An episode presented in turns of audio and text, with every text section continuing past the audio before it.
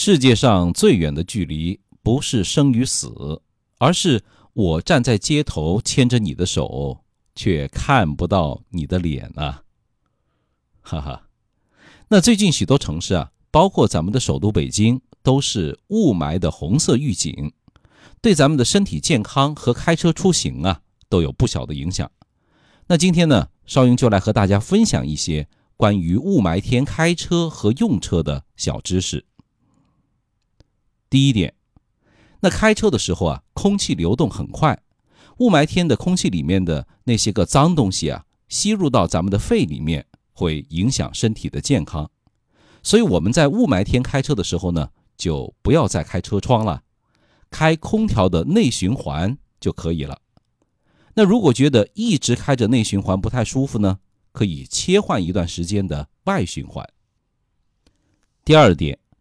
因为远光灯都是向上照射的吧，它射出的光线会被雾气反射，在车前面呢形成白茫茫的一片，所以远光灯啊并不适合雾霾天气来用，而雾灯才是雨雪和雾天的首选呢。另外，在能见度特别差的时候，或者是需要临时停靠在路边的时候，最好呢开启双闪灯来警示其他的车辆，保障自己和他人的安全。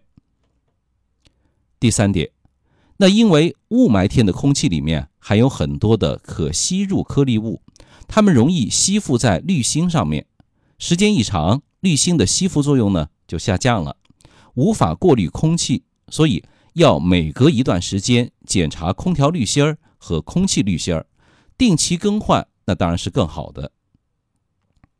第四点，雾霾天呢，视野变窄了，能见度也变低了。可视距离比较短，所以要是车速太快呀，车距又不够，前面的车辆一减速，就很有可能发生追尾或者碰撞。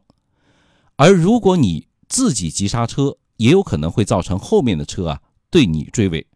所以上路的时候呢，就要慢点开车，保持车距，避免急刹车。第五点，在雾霾天开车，记得不要随便的超车或者变道。即使是要超车变道，一定要记得打转向灯。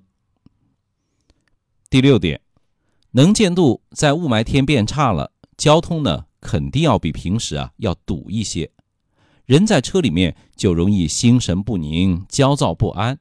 这个时候啊就要谨防怒路症，开车的时候不要急躁，保持心态的平和。那如果发现前方车辆停靠在右边，不要盲目的去超车。因为很有可能啊，他是在等待让对面的来车先通过。那如果是在没有路灯的郊区行驶，还要特别注意行人和骑电动车、自行车的人。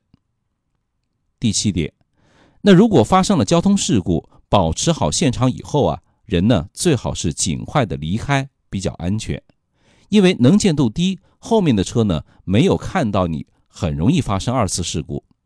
事故车辆就应该要打开双闪，放置三角牌，警示其他的车辆。请关注一下我们的微信公众号“少英说交通”，您开车、用车、养车的实用小帮手。